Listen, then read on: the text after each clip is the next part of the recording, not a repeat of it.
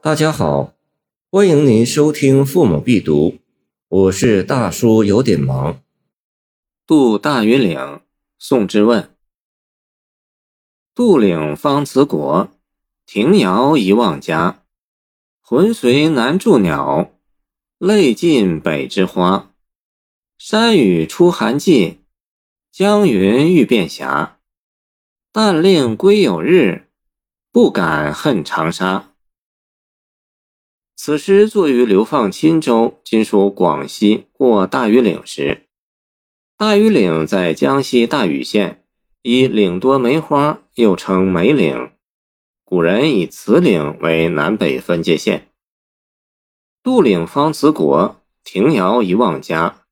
首联这个“方”字耐人寻味。本来离开长安就是辞国，不需要等到翻越梅岭。然而，只是到了翻越梅岭这一特定时刻，却更让人产生去国还乡之悲。所以，这个“方”字表明以前的离愁都算不得什么离愁。正见得在渡岭这一特定时刻，诗人心中的怅惘，因为一旦过岭，环望经国的视线将被隔断，所以得停下车来，好好的望他一望。渡岭、辞国、停遥、望家，都不过是续写时事，本身并不产生诗味儿，而“方一”两字的勾勒及其所传达的语气。使客观的事实具有了主观的色彩，这才产生出很浓的诗味儿。魂随南筑鸟，泪尽北之花，这是写望家时的心情。这两句写得非常凄美。古人说：“使缘情而起迷，见尽路机文赋，莫此为甚了。”魂字用得好，古人认为生病或死亡。会导致魂不附体，流放介乎二者之间，所以留人感到他的魂魄已随着南飞之鸟远离故国。据说，由于南北气候的差异，大庾岭上梅花南枝落时，北枝犹开，而刘人家在北方，所以思乡的泪竟打湿了北枝的花。诗以花鸟作点缀，以南北作畅叹。南筑鸟，北之花的巧妙对仗，将前两句中所抒发的思乡之情，以曲折的方式做了推进。山雨出寒季，江云欲变霞，这是一转，来写雨散云收，气候转晴。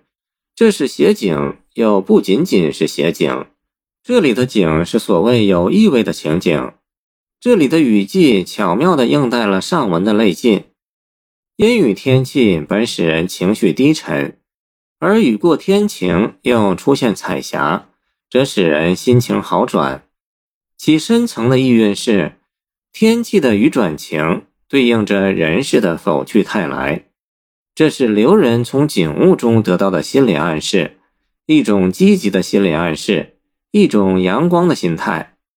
这种心理暗示和心态。表明诗人在努力拒绝负面情绪，寄希望于未来，这是一种健康的思想感情，特别值得肯定。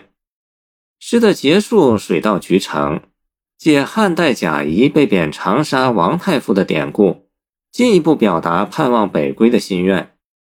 但令不敢的勾勒形成一个条件符句，明明有恨，却说不敢恨，而不敢恨。又是以归有日为条件的，这个条件不高，容易达到，所以读起来很轻快。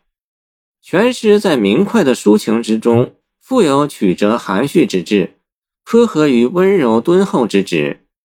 加上技法圆熟，音韵写婉，起承转合流畅自然，使这首诗达到了古典美的极致。谢谢您的收听。欢迎您继续收听我们的后续节目。如果你喜欢我的作品，请关注我吧。